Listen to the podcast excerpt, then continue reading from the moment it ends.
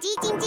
它没电了，传送黄豆营养给它，植物性蛋白质，满满黄豆，营养好喝，我最爱喝统一蜜豆奶，统一蜜豆奶。小暖。当你很渴望抓住一个人的时候，先试着抓住自己，把自己安稳了，再来慢慢走下一步。嗨，欢迎来到我的森林，我是很可爱又很可口的海苔熊。海苔熊心里话，在这里陪着你。各位听众朋友，大家好，欢迎回到海苔熊心里话，我是海苔熊。大家有听过一种病叫做爱情病吗？我第一次听到这个名词是前几天跟几个小我十多岁的年轻弟弟妹妹在聚会聊天的时候，他说他们最近很流行讲这个词，然后指的是那些身边只要他没有谈恋爱就会没办法活下去的朋友们，恋爱患者就一定要谈恋爱，否则就会过得很痛苦。这样，我觉得这形容词听起来好像很负面，可是每一个现象背后很可能都有它形成的原因。或许用爱情病来称呼，可能有一点太病态化了。我们可以用一个比较中性一点的词，例如说无法单身的人。那如果你身边有这种人的话，或者是你自己就是这种人，那么在你心里面到底发生了什么呢？今天我们就来听听一个总是需要恋爱来填补自己的一个故事。那这是小维哈，维是那个小熊维尼的维所投稿的故事。那大家找一个舒适的位置坐下来。调整自己的呼吸，我们来听小维的故事喽。海苔兄你好，事情是这样的，我是一名同性恋者。最早发现我自己的性倾向是在国中一年级的时候。还记得国小的毕业旅行，一个人的我非常孤单。此时出现了一个男生，他在我身边陪伴我，不管到哪里都拉着我一起。甚至我还记得。在历史博物馆的时候，我们两个人牵着彼此的手。当时我觉得自己跟他只是朋友，可能是因为深深相信男生一定要跟女生在一起，也因此当时我就觉得啊，应该只是朋友吧。一直到国一开始，我发现自己更需要他。以前的我非常内向，班上的同学都不熟，渐渐的。我才承认了，原来我自己真的爱上了他。现在想想，过去的我真的很勇敢。在圣诞节的时候，我送他一张卡片跟一支笔，表白。台中的天气不冷，但是在圣诞节过后，我的世界仿佛进到北极圈。尽管环境不冷，但内心的冷却是不可言喻。从那之后。我们两个关系急转直下，他甚至在讯息里面骂我“娘炮”“死 gay” 这种用词。其实小时候我的家庭，爸妈都在工作，根本没有人可以陪我。我很渴望爱，很渴望有一个可以接纳我的地方，因此我违反了不可以使用交友软体的限制。我真的以为自己能够在软体上面遇到真爱。能够找到一个可以给我依靠、保护我的人，但我相信了他们，却是相信了寂寞。那些人从来要的都不是爱，而是我的肉体。我开始感到混乱，我不知道自己要的到底是那种畸形的欢愉，还是爱。甚至在当下，我就觉得那个激情就是一种爱，于是也就越走越深。直到后来被爸妈发现这件事情，我的世界更加陷入深渊。我觉得世界上没有人可以接纳我，没有一个地方是我的容身之处。我甚至一度想要离开世界。这些情绪从来没有被解决过，我似乎也从来没有接受、原谅过我自己。一直到大学。我抱着满心的期盼来到台北，在高三那年，我遇到了我的第一任男友。可能是因为太过年轻，对爱根本不了解，一言不合就毅然决然的分手。但后来我也后悔了，我哭了许久，一直到隔天的期中考，我是边写边哭，看到人群就哭。那真的不只是孤单，而是寂寞。于是我几乎每一周都在酒吧、夜店，好让自己觉得不孤单，但是一点用都没有。今年是我流过最多眼泪的一年，从四月份的 A 男到六月份的 B 男。九月份的 C 男遇到这三位男生，可以说每一位我都是真心付出吧。但前面三位最后都有了伴侣，只是那个伴侣不是我，是别人。在他们身上，我花的不只是金钱、时间，甚至还有我的心。我知道学弟的生日是隔一天，我便骑车买了蛋糕送去他家给他。也顺便邀他一起去烘炉地，但是他拒绝了。他说他有约了。其实我大概也知道他要跟谁出去了。最后他说他们在一起了。当天补习班已下课，我自己骑车上了烘炉地，嚎啕大哭至少一个小时。这一年来，我每天做噩梦，每天为了这些人哭泣，连上班骑车也哭。在学生面前，我都要装的自己很坚强，但是下课之后，两行的泪就这样落了下来。我总在想着，我是不是被世界给遗弃？我开始对爱产生许多的疑惑和恐惧。一旦有人喜欢我，我便会十分害怕，甚至推开对方。每当我走在路上，或只是滑到 IG，看到别人的恋情，我都会非常难过。甚至是流下眼泪，我完全没有办法用开心的那种心情来看待这些事情。一个人的世界真的好难，绝望到甚至想要离开这个世界。每天不是上课就是工作，就想要找一个人来爱、来陪。尤其是一个人住，许多的空间感都显得更加闭锁。最近我又认识一个男生。以外表而言，他完全是我的菜，也有一起出去过。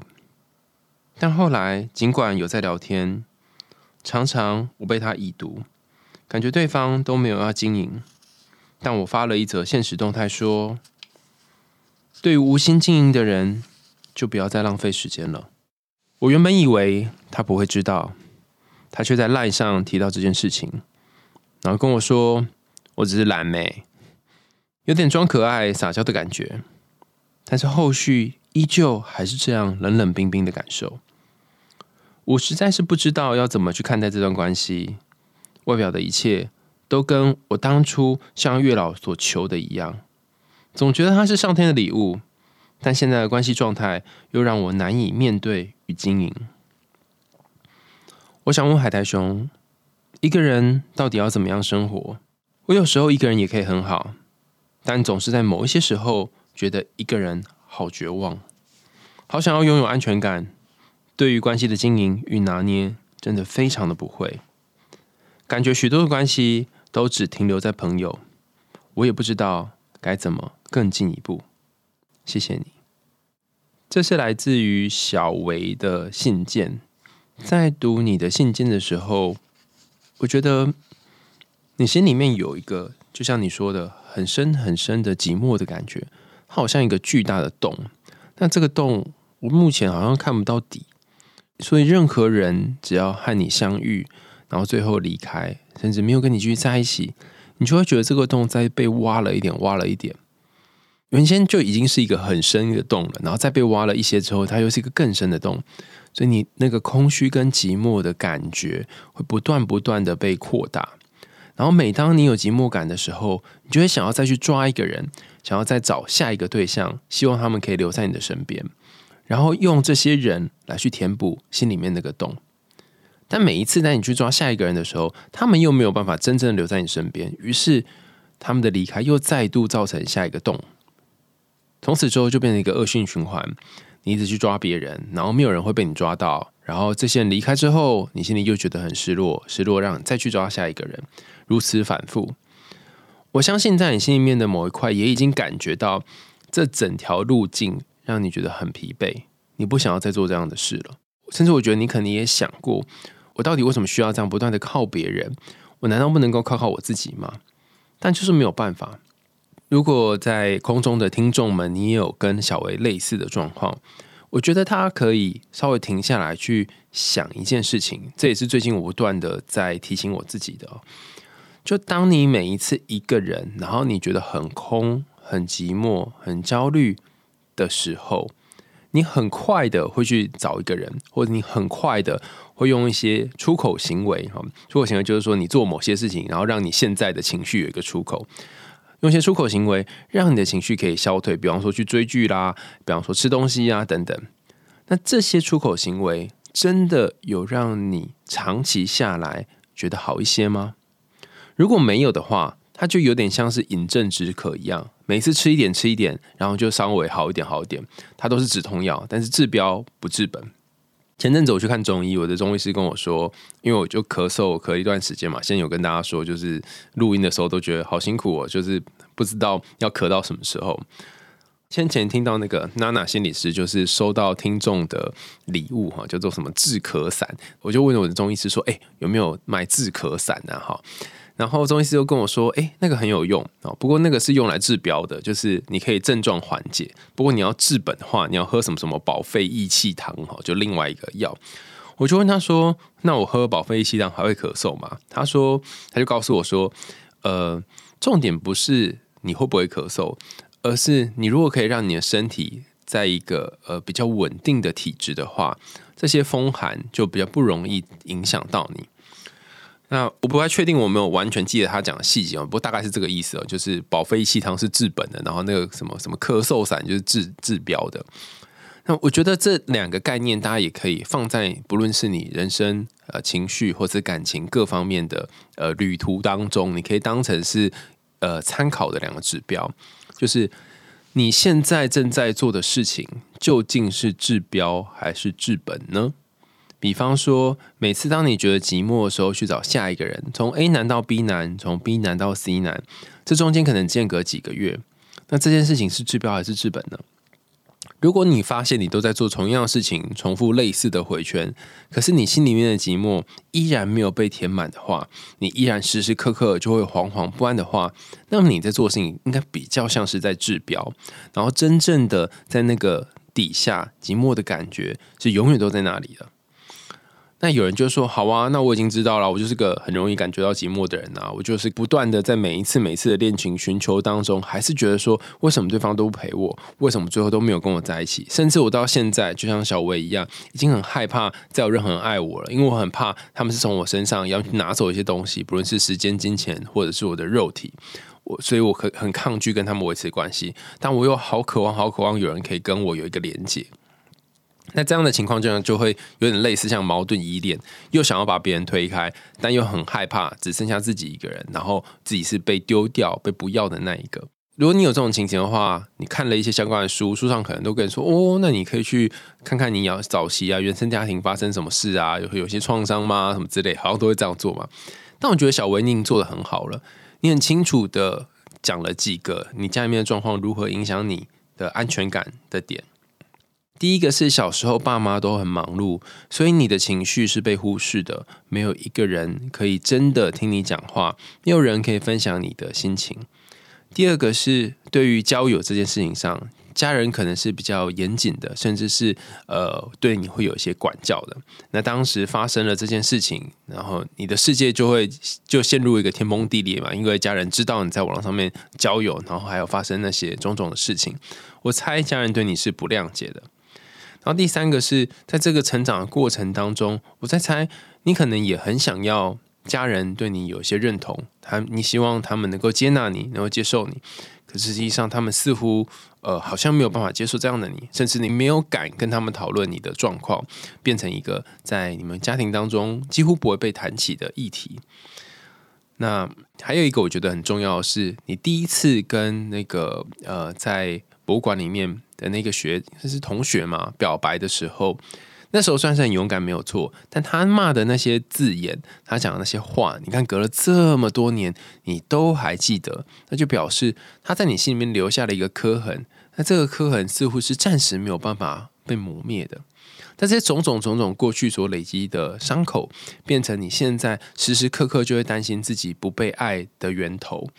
如果我们已经知道这个源头，那有没有什么方法可以把自己从这个不被爱的感觉当中一点一点的解救回来嘞？我觉得你讲的很好，我觉得你有一有一段写的让我很感动。你说有一天你就因为对方拒绝你不要去烘炉地，就只好自己一个人骑车上了烘炉地。然后在烘炉地的山上，大家如果有去过烘炉地，就知道是一个土地公庙哦。然后在山上就坐在那里，然后坐着，然后一边哭就哭了这样一个小时。我想要问问看，小维，你在哭的时候，你心里面的感觉是什么呢？那时候你心里面发生了什么？你在哭的那一刻，其实就是和自己在一起。那只是在你哭完之后，你可能很不喜欢这种感觉，你很快再去找别人，或是希望用其他东西来填满你自己。但是这一个去找别人的动作，反而会让你陷入下一次的眼泪、下一次的哭泣当中。所以虽然有点痛苦，甚至有点不习惯，但你愿不愿意让自己停在这个哭泣里面，停在这个难过里面，一小时也好，两小时也好，就像你坐在红炉地的山上一样，让让你自己去陪伴你自己。让这个难过的感觉，它虽然在你旁边，但是你会发现，你不一定会被这个悲伤给淹没，因为你其实有陪伴你自己的勇气的。这么多年来，你都一个人住，打开房间，然后就发现哦，空空的，整间就只有我。然后可能假日的时候你会觉得寂寞，或者是晚上的时候一个人睡觉，你会觉得好冷哦。可是同时，你身体里面也有另外一个你，很小很小的你，可是小时候的你。呃国小五六年级、国一的你，过去曾经被贬低、被大家骂娘炮、死 gay 的你，还是很受伤的，他需要有一个人来呼呼他。那你就是那一个现在已经长成，我不确定你几岁哦，可能二十几岁或三十几岁的大哥哥，可以陪他，可以照顾他，可以给他一些温暖。那如果你可以跟他说话的话，想跟他说什么？你想要跟这个呃，在五六年级就被大家骂的臭头的这个小孩说什么呢？你想要跟这个在博物馆里面好不容易鼓起勇气跟他喜欢的对象表白的这个小孩说什么呢？你想要跟那个一次又一次挫折跟情伤当中，还是努力不懈的愿意去尝试看看，愿意相信一点点爱情的那个你讲点什么呢？如果你可以把这些话写下来，或者是你把这些话用录音的方式录下来，那你也可以在红土地旁边请土地公帮你见证哦。你会发现，其实你自己有照顾你自己的能力，有照顾自己的勇气。我想分享一个呃，我朋友故事哈。他本身是一个矛盾依恋者，跟他相处起来有一个很困难的地方在于，嗯，你如果跟他靠得太近，他就会突然不见；但如果跟他有点疏远，他就会觉得说，哎，你为什么不理他？你们是不是就是关系都就到这里？我觉得这段关系只有我一个人在付出，这样要跟他拿捏一个拿捏一个好的距离，不是很容易。那自从他开始练习我们刚刚讲这一段跟自己对话，或者是去照顾心里面那个受伤的小孩之后，我发现他这个人整个人变得那个棱角哈磨得比较圆滑一点，你不会再觉得靠近他刺刺的。那我就问他说：“你你是每天拿什么时间来做这件事？”他说：“你可能可以一天不吃饭，一天不睡觉，但你几乎每天都会洗澡，因为他是一个非常有洁癖的人。”他一天可能会洗两次澡，那至少有一次的时间，他就一边淋浴，然后一边跟自己讲话。他是真的讲出来哦，在浴室里面就说：“呃，你今天过得好吗？”然后他就自己回自己哈，说：“我今天过得很差，什么什么之类。”然后一边是在浴室里面讲话，然后一边跟自己回话的过程里面，他透过这一来一回的对话当中，然后慢慢找到和自己相处的方法。呃，在浴室讲话有一个很好玩的地方，就是你听到回音嘛，然后很像是在里面开演唱会，只是这个演唱会中讲的比较像，嗯，可能比较像脱口秀。我问他说：“大家不会觉得你很像是神经病啊？”他说：“呃，没有差，因为整个房间里面，整个房子里面只有他，他是一个人在外面住。那一开始的时候，他跟自己对话的内容比较像是下面这样子，就是某某男生就说要约你一起去看电影，一起去吃饭，你为什么要拒绝人家？然后他就他自己就回说。”因为我觉得他看起来就是一副不怀好意的样子，我在猜他应该是只想打炮而已吧？哪有他哪是想要打炮而已？而且就算想打炮，你也很想要，不是吗？你也是从这个性爱当中获得欢愉啊！我知道，我当然是从中获得欢愉啊！可是我常常也会觉得，我一边一边在打炮过程当中，有一种罪恶感，就是我只是享受这个短暂的恋爱感，而且我也知道，可能隔了几天之后，他就不会再跟我有其他联络了。但是我想要的是一个稳定的关系啊！哎呀，就是人生就是这样嘛，你你可以欢乐的时候就欢乐一下啊！你干嘛这样子这么这么逼迫自己嘞？哦，趁你还年轻，不如就是享乐一下等等。好，就像这样的对话，他可能先讲了一段，好像两个人的意见有点不太一样。但讲到后来哈，就可能他洗澡洗了一段之后，发现哎，这对话开始有一点转变啊。比方说，那个声音就会说：“嗯，好了，我知道你其实也不是不是那么想要跟他见面的原因，是因为你很怕呃，你们的关系就会就停在今晚而已啊，一夜情之类的。所以我大概也知道为什么你会不想去啦。然后他就跟那个声音说：“哦，对啊，就是。”我不想再跟之前跟前任在一起的时候一样了啊！那而且还跟他藕断丝连，然后每次去看到他的 IG，每看他现动，都觉得我是被丢掉的那一个，那感觉实在是太受伤了，所以我不想要再经历。然后后来那个声音就比较安静啊，说：“嗯，好吧，那我我了解了。”有趣的是，在这样子。浴室对话完一轮之后，他有没有去答应那个男生的约呢？哈，当天当然是没有，因为他就回家了嘛。但隔几天之后呢，男生又再度邀约他，他还是再度去了。然后呃，在结束就一切都完事之后呢，男生就在床上睡觉，他一个人在浴室洗澡，然后一个人又开始跟自己对话。不是跟你说你不要来嘛？你看你就是来了，现在你是很后悔哈。等下万一明天早上起来他不认一切，甚至是他就说哦，昨天就就是我们各自都很 fun 这样子哈。就你那你要怎么办呢？哈，类似这样这样，他还是有在浴室里面这些对话。可是透过这每一次在浴室里面跟自己讲话。的这个练习之后，他慢慢的会觉得，哎，内心有两个本来是互相阻抗的声音稍微好一点。然后他隔了一段时间之后，我再跟他相遇，我不说他的棱角变少了吗？我我发现他对人有一种 humble，就是一种敦厚。他不会再像以前觉得挑剔东挑剔西，甚至觉得你太靠近他或者太远离他，他都不爽。他好像可以去找到一些理由，比方说啊，那你应该是因为呃塞车所以比较晚到。他不会说啊，因为这你不重视我所以才晚到。这样，他可以把一些东西外归因，不会认为都是他的因素。所以我觉得这一个归因的练习也可以提供给小维，就是说会造成两个人互动结果的原因太多了。很可能是对方的个性，你的个性，你们两个人在互动时候讲的话，还有你们所在的环境，甚至是这些时空背景等等，不一定是你的因素。不要把每一次的悲剧都认为自己是那个始作俑者。其实你可以稍微想想看，有一种可能的确是你做不好，或者是你就是一个不值得被爱的人，这的确是一种可能。但还有没有别的可能呢？例如他今天没有接你的电话，只是因为他刚今晚上比较忙。例如说他呃今天。没有好好的回你的话，甚至没有接住你，是因为他自己脑袋没有想些别的事情。其实还有别的可能，但是你总是把自己是一个糟糕的人，变成这所有可能当中的唯一可能。最后，我想跟小维说的是，以前如果发生一些不太好的事，或者是你和家人相处的过程当中，你一直没有办法获得他们的认同。在长大的这条路上，你就会常常看到一些很幸福、很快乐的画面，然后心里面很酸酸的。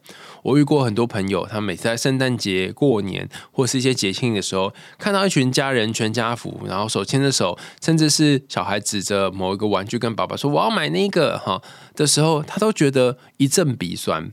但他也会认为觉得好奇怪哦，就是明明是一个幸福的画面，为什么我会鼻酸呢？但久了之后，他们就会发现说：“哦，原来是因为。”我每次只要看到这幸福的画面，就会很快的联想到，那我呢？我好像都没有那种幸福的画面，我这辈子永远只能够当那个呃捡人家剩下来的东西的人。所以这个“那我呢”的念头，呃，可能经常主导着你在每一次看到幸福画面的时候内心的感受。那当下次你再有类似的感觉，不论在爱去看到有人在晒恩爱，或是在呃。或是在路上看到有一些家庭很幸福、很浪漫的时候，你可以试着先安抚自己。你可以把一只手放在你胸口，然后跟自己说：“乖乖，小文没有关系的。就算没有这些人陪你，就算你的家人都离你很遥远，但是我还是在这里陪着你，而且会永远的陪着你。”听起来好像有点废话，有点鸡汤。可是你可以试着在这个很焦虑的时候做这件事情看看。你会发现，那个原本你关注在对方身上，关注在你跟他之间的比较，关注在他拥有但是你没有的东西的这个注意力，慢慢放回你的掌心和胸口之间，而这个放回来的这个动作本身，就能够像是一个小小的暖气一样，让你心里面的某一块开始慢慢温暖起来。今天跟大家分享的故事是有关于小薇，她是一个类似恋爱患者的故事啊，就是在感情上面，好像总是需要有一个人在她旁边，然后无法停止。恋爱这件事情，那当然，这从我的角度看起来，他是无法停止恋爱了。说不定，因为毕竟小伟已经是讲了你的故事冰山一角嘛，说不定其实你还有很多其他的部分。也欢迎各位伙伴，你有自己的故事，或者是你有想说的一些心事，也可以投稿到我们海苔熊信箱。那如果你对于这一集小维的呃故事，我的回应，你有一些其他的看法，或是你觉得哎，你想给小维建议的话，也欢迎大家在留言的地方给小维一些鼓励跟支持。我觉得一个人会长成今天的模样，是有很多很多的原因组合而成的，不完全是因为自己做错了什么，或者不完全是因为发生了什么。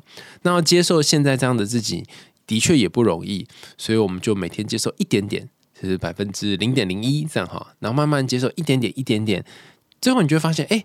原来我回头一看，诶，路已经走这么长了，或者说我已经做这么多事情了，你就会有一种小小的欣慰感。那这个欣慰感，它没有办法立刻出现，它是随着时间，那些可能随着很长的时间才会慢慢显现的。那今天的故事就要这里告一段落啦，感谢大家收听。如果你想听更多有趣的童话故事或心理学知识，欢迎继续追踪我们的海苔熊心里话。我们下次见喽，拜拜。